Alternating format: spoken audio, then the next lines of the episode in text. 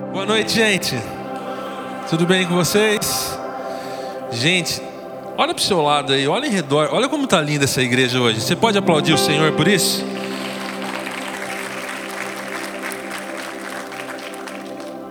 Que momento precioso nós estamos vivendo aqui, não é, irmãos? Gente, hoje é dia de festa. Hoje é um dia de muita alegria para nós. Nós estamos aqui por dois motivos alegres, talvez. O primeiro é porque nós estamos reunidos na casa de Deus, nós, seus filhos, como um só corpo, reunidos para adorar o nosso Pai. Isso deve ser motivo de muita alegria para nós. E depois, gente, vocês já viram a mesa ali do lado que foi chegando aí? Vocês estavam concentrados, vocês não viram, eu estava ali atrás. Depois, é ligar na academia amanhã cedo e por favor aceitem minha matrícula. E nós vamos sair daqui uns quilinhos mais pesados hoje. Gente, como hoje é um dia de festa, um dia de muita alegria para nós, estava pensando um pouco sobre isso hoje à tarde. E nós temos alguns momentos assim na Bíblia. Nós temos alguns momentos na palavra de Deus muito festivos, muito alegres. E eu me lembrei, essa semana, que o primeiro milagre de Jesus foi feito em uma festa. Por isso eu quero que você leia comigo, por favor, o texto do apóstolo João, seu evangelho, no capítulo 2. Nós vamos ler os versos de 1 a 11. Nós vamos ver como foi o começo dos sinais milagrosos no ministério de Jesus num dia de festa. Um dia onde havia muita alegria. Quantos estão alegres aqui hoje? Amém?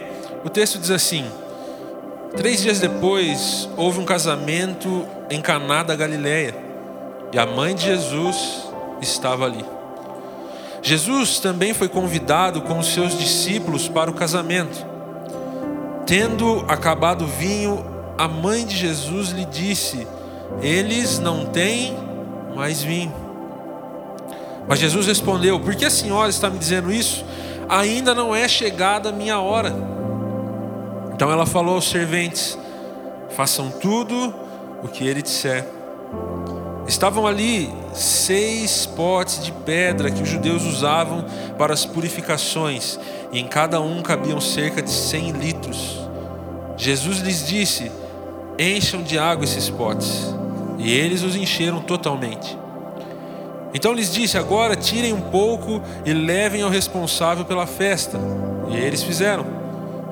Quando o responsável pela festa provou a água transformada em vinho, ele não sabia de onde tinha vindo, por mais que os serventes que, tive, que haviam tirado a água soubessem. Ele chamou o noivo e disse: Todos costumam servir primeiro o vinho bom, e quando já beberam muito, servem o vinho inferior. Você, porém, guardou o melhor vinho até agora. Assim, em Caná da Galileia, Jesus deu início a seus sinais. Ele manifestou a sua glória e os seus discípulos creram nele. Amém, igreja? Feche seus olhos mais uma vez, eu quero orar com você. Senhor, esse é o nosso ambiente de festa hoje. Esse é o ambiente da comunhão.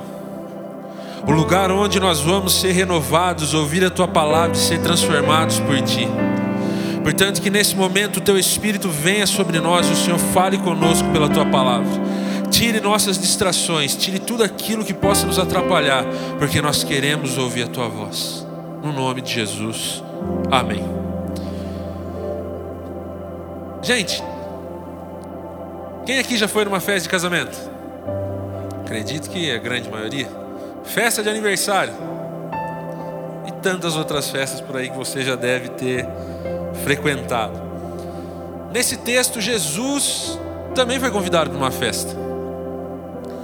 Provavelmente essa festa era de algum parente até próximo, porque a Bíblia diz que Maria estava ali, e até de uma forma bem ativa ali naquela festa. E não só ela, mas Jesus e os discípulos foram convidados. E talvez você não saiba, mas uma festa do povo judeu naquela época durava cerca de uma semana. Quem quer casar aqui? Levanta a mão, deixa eu ver se tem alguém querendo casar aí. Dá para encarar a festa de uma semana ou não? Bancada pelo pai da noiva? Gente, a festa do casamento naquela época era por aí. Não era, não era muito barato bancar o povo, não, Vandinho. Mas o que acontece? Ainda mais crente. Mas o que acontece? Jesus, sua família, seus discípulos estavam presentes naquela festa. Eles foram convidados, como eu disse, por alguém provavelmente muito próximo. E, gente, se tem uma coisa que tem de comum em todo tipo de festa, seja ela aniversário, casamento, uma festa que for, é que nas festas nós temos um ambiente de comunhão. Você pode repetir essa palavra? Comunhão. Comunhão talvez seja uma das coisas mais importantes para nós cristãs e mais subestimadas por nós. Ter comunhão é uma dádiva imensa do nosso Deus.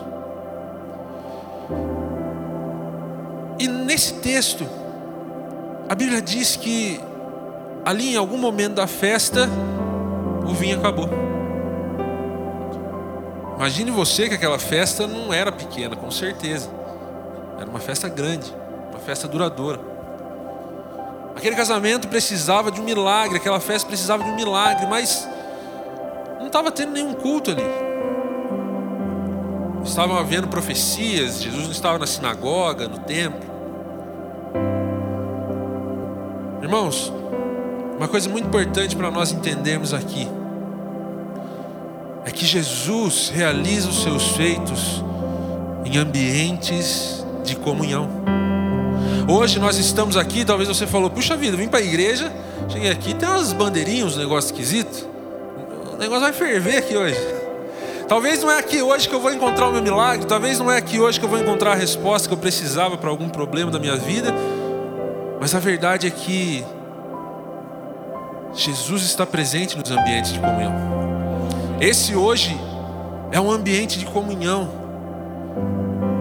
E eu quero, junto com esse texto, junto com vocês, analisar algumas coisas que Jesus fez nesse ambiente de comunhão.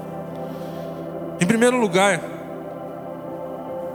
veja o que o texto diz: Maria chega para Jesus e diz assim: Acabou o vinho. O vinho ali para aquele povo além de ser consumido como alimento, ele representava alegria. Ele representava aquele momento de festa, aquele momento de comunhão. Então, quando Maria chega até Jesus e diz: Acabou o vinho, de certa forma, em outras palavras, ela está dizendo: Acabou a alegria. Acabou o que mantém essa festa feliz. E a primeira coisa que Jesus faz e que ele fez nesse ambiente de comunhão é que ele traz de volta a alegria. Irmãos, quando Jesus transformou a água em vinho, ele trouxe a alegria daquela festa de volta. Sabe, muitas pessoas, na busca pela alegria, na busca por serem felizes, procuram isso em tantos lugares, procuram isso em uma provisão financeira, procuram isso no seu bem-estar, na sua saúde, procuram isso em pessoas, procuram em lugares, e no final das contas, as pessoas continuam tristes, sem alegria, porque o final dessa busca é um vazio. Por quê? Porque o único que pode nos dar alegria verdadeira é Cristo. E sabe onde ele faz isso? No ambiente da comunhão. É muito importante que nós não ignoremos isso. Porque há um chamado de Cristo para que nós sejamos felizes nele e entre nós.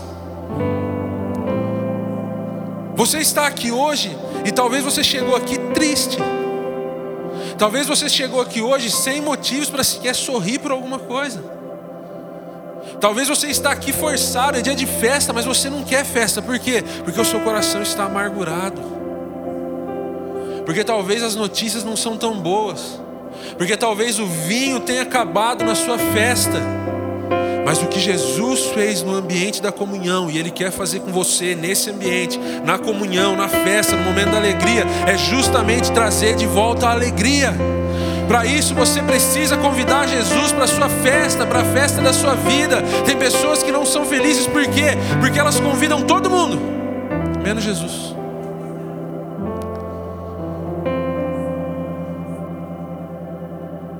Jesus quer trazer de volta a alegria para nós.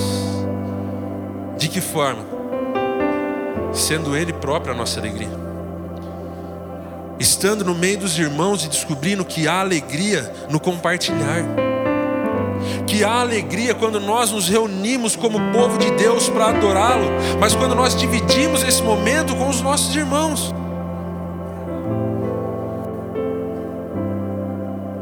no ambiente em que nós estamos juntos, no ambiente da comunhão, naquele casamento, num lugar talvez inesperado, Jesus traz a alegria de volta. Em segundo lugar, o que Jesus fez no ambiente da comunhão? Ele trouxe provisão. Você pode repetir isso comigo? Provisão. Aquele casamento, gente, ficou desprovido. Aquela festa estava enfrentando um problema, um problema chamado escassez. Naquela altura, o vinho na festa ter acabado era um problema sério. Era decretar o fim daquela festa. Era talvez ser uma vergonha para os noivos, para a família dos noivos. Era de certa forma decretar o fim ali da tradição a qual eles estavam inseridos acabar o vinho naquela ocasião era um problema muito sério. E naquele momento, no qual Jesus estava iniciando o seu ministério, mais uma vez eu quero repetir isso porque isso é muito importante. Jesus não estava na sinagoga naquele momento, nos templos, Jesus não estava ali na reunião de oração, estava num casamento, ele estava num dia a dia comum da sua vida. É muito importante que isso entre em sua mente nesse momento, porque há muitas pessoas que acham que Jesus só está na igreja. Há muitas pessoas que acham que Jesus só está no momento em que ela está em fervorosa oração, jejum e busca. Mas Jesus está em cada passo, em cada ar que sai dos nossos pulmões do nosso dia a dia. Ele está com você quando você se deita, quando você se levanta, e Ele conhece tudo que você faz em todos os momentos do seu dia. A nossa vida como um todo é sagrada.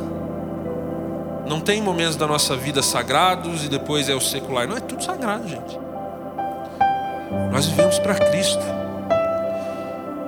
E naquele casamento, no início então dos sinais de Jesus, o casamento perdeu sua provisão, aquela festa perdeu sua provisão. Então Jesus vê ali seis talhas de água que cabiam cerca de 100 litros, cada 600 litros de água. E Jesus diz então: encham essas talhas com água. Gente, 600 litros de água é água, hein? É bastante. Jesus faz com que aquela água se transforme em vinho. Eu não sei, o texto não diz isso, se ele transformou as seis talhas ali de vinho, se foi só a, quantia que eles tiraram. Eu acredito que foram as seis talhas completas. Mas o que eu quero dizer aqui, naquele ambiente de comunhão, naquele ambiente de festa, naquele ambiente do dia a dia comum, Jesus proveu a necessidade do seu povo suficiente, até talvez a sobra necessária para continuar a festa. Irmãos, tem dia que parece que acabou a solução, não é verdade? Ou só comigo isso acontece às vezes? Não tem aquele dia que você olha e fala assim, é, esse lado não dá para correr, aquele não dá para fugir, aquele se ficar o bicho pega, se correr o bicho come. Acabou. Acabou o suprimento, acabou a esperança. Eu não sei para onde eu vou correr. Mas irmãos, no ambiente da comunhão, Jesus traz para nós provisão. Sabe, deixa eu falar uma coisa para vocês. Sabe aonde foi, na minha vida em particular, mas alguns irmãos que aqui conheço, sei que posso falar por eles, que na vida deles também. Sabe aonde foi que eu recebi as maiores provisões da minha vida? Em momentos como esse de comunhão com os meus irmãos.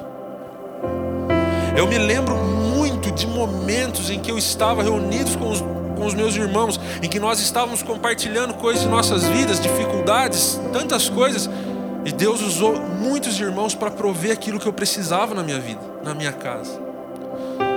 Talvez às vezes não eram os meus irmãos, mas era num ambiente como esse, em que Deus realizava milagres. Eu vou contar um testemunho breve para você, para ilustrar esse, esse ponto. Um dia nós viemos fazer uma reunião de oração aqui na igreja. Então, antes de nós começarmos a orar, eu trouxe uma palavra para o pessoal. Aquela palavra em que diz: lance sobre ele toda a sua ansiedade, porque ele tem cuidado de vós. Aquele dia nós tivemos um problema em casa. Não, não, não era o dia bom do mês para receber, não tinha nenhum trabalho em vista naquela ocasião. E nós precisávamos ali de uma provisão instantânea, imediata, sem ter de onde tirar. Nós precisávamos arrumar 600 reais ali no ato, já agora. Não tem o que fazer. Não tinha para onde correr. Eu vim para casa, eu, eu vim para a igreja, aliás, com aquele problema lá em casa. Eu sabia que a minha casa estava com um problema sério para ser resolvido. Enquanto isso, eu estava aqui na igreja e eu falava para o pessoal assim: Nós temos que lançar a Deus a nossa ansiedade em oração, dizer para Ele tudo aquilo que nós precisamos que tem nos deixado aflitos. Mas nós temos que nos lembrar que às vezes Deus não vai fazer o que nós estamos pedindo, porque o que nós estamos pedindo não é o melhor para nós, mas nós podemos lançar nossa ansiedade nele, porque Ele tem cuidado de nós. Enquanto eu dizia que Deus estava cuidando de nós, que talvez o que nós pedimos não era o melhor, eu estava por dentro assim, Deus, eu tenho uma coisa aqui que está me deixando muito ansioso, mas eu estou acreditando, eu estou falando para o seu povo eu creio nisso, que o Senhor tem cuidado de nós. Então nós oramos, e no momento de minha oração eu orei, falei, Deus, essa situação tem me deixado muito ansioso e preocupado. Eu preciso de um milagre nessa área, mas o Senhor cuida de mim. O Senhor sabe do que eu preciso. E quando acabou aquela reunião de oração, eu, o pessoal estava indo embora, eu peguei o celular para ver se tinha alguma mensagem, alguma coisa, porque eu ia fechar a igreja. E a mãe de um aluno tinha me mandado mensagem. E ela falou assim: Natan, eu vou fazer um pacote com você. É, você dá tantas aulas para fulano e aí eu te pago. Aí ela me mandou 600 reais na conta, no ato, naquele momento. Eu falei, amém, irmão. Eu não falei para ela, mas tipo assim, obrigado, Senhor. Só o Senhor Deus sabe. O que eu quero dizer é o seguinte: nos ambientes em que nós estamos reunidos com o povo de Deus, com o Senhor, é o ambiente onde Ele mais provê aquilo que nós estamos precisando, porque realmente Ele tem cuidado de nós. Aquele vinho ter acabado não foi à toa.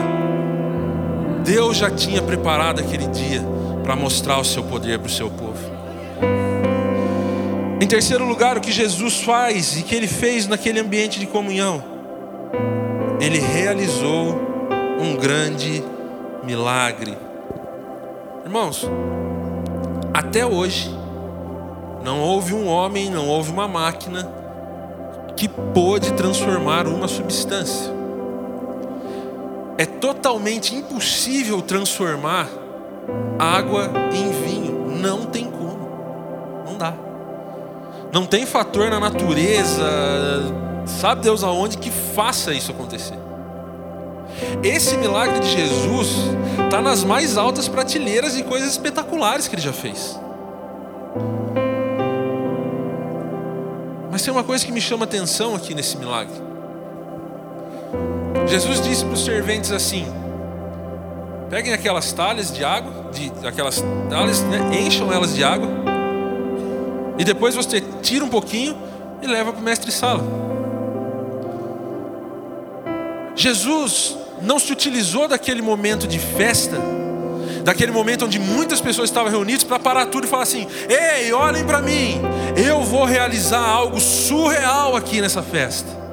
Eu vou fazer um grande milagre, um grande acontecimento vai, acontecer aqui agora."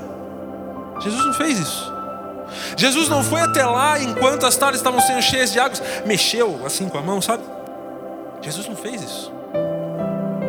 que Jesus fez? Quieto, no seu canto, com as pessoas que estavam ali, Jesus falou. Irmãos, no ambiente da comunhão, Jesus não precisa de um alvoroço para fazer milagres. Pode ser que Ele esteja fazendo um milagre na sua vida agora, sem que você esteja vendo. Jesus não precisa parar tudo para falar assim: eu vou fazer um milagre na sua vida hoje, um acontecimento. Não, por quê? Porque enquanto estamos reunidos, nos alegrando, celebrando ao Senhor, Ele está cuidando de nós, realizando milagres e fazendo maravilhas em nosso meio. Irmãos, Deus sabe do que nós precisamos. Melhor do que nós, Ele sabe do que nós precisamos. E se você precisa de um milagre hoje, você pode ir até Deus e falar: Senhor, ajuda-me. E depois ir curtir a sua festa. Gente, acabe, o culto aqui hoje, curta mesmo, não vai embora não. Come, conversa, desfruta, por quê? porque esse é o melhor ambiente para que você receba aquilo que Deus tem para fazer na sua vida. Em quarto lugar, o que Jesus fez naquele ambiente de comunhão, e que é a coisa mais linda, mais poderosa. No verso 11, o texto diz que Jesus começou ali os seus sinais, e então os seus discípulos passaram a crer nele. A quarta coisa que Jesus fez naquele ambiente de comunhão foi gerar fé para a salvação. Talvez você está aqui hoje, gente, eu não sei o que o termo ir à igreja, participar de um culto, frequentar a igreja significa para você, mas eu sei que para muitas pessoas ir até a igreja significa resolver alguns problemas. Que lugar melhor se não a igreja para mim poder resolver um problema? Algo que não tem mais solução. E que bom que você vem para a igreja para fazer isso. O melhor seria se você fosse para outro lugar. Mas o que eu quero dizer é que nada na vida é por acaso. Nada. Nós acabamos de falar sobre isso aqui. Jesus escreveu aquele dia na história, com o propósito de manifestar o seu poder e mais, com o propósito de que seus discípulos crescem nele. Sabe por quê? Talvez há muitas pessoas que ouvem falar de Jesus, vão para os cultos, vão para a igreja, tem Bíblia, um monte de coisa, mas ainda não creem nele verdadeiramente. E sabe, às vezes Jesus tem que deixar acabar o vinho da sua festa, Jesus tem que deixar a sua provisão dar uma apertada, Jesus tem que deixar o caminho entortar um pouquinho, por quê? Porque todas essas coisas Ele prepara para que os seus filhos recebam a fé que salva. Aquela festa de casamento era uma coisa maravilhosa, uma família que se iniciava, coisa linda de se ver. Mas o intuito daquele momento era que os discípulos de Jesus crescem nele. Talvez cada uma das lutas que você enfrentou até hoje tiveram como intuito trazer você até o dia de hoje, para você ouvir que Jesus quer te salvar, que Jesus morreu por você na cruz do Calvário, pelos seus pecados, para pagar uma dívida que era impagável e você pudesse ter vida eterna. Por isso, irmãos, não fuja do ambiente da comunhão. Sabe quando nós falamos para uma pessoa assim, Vai na igreja, cara. Não perde culto.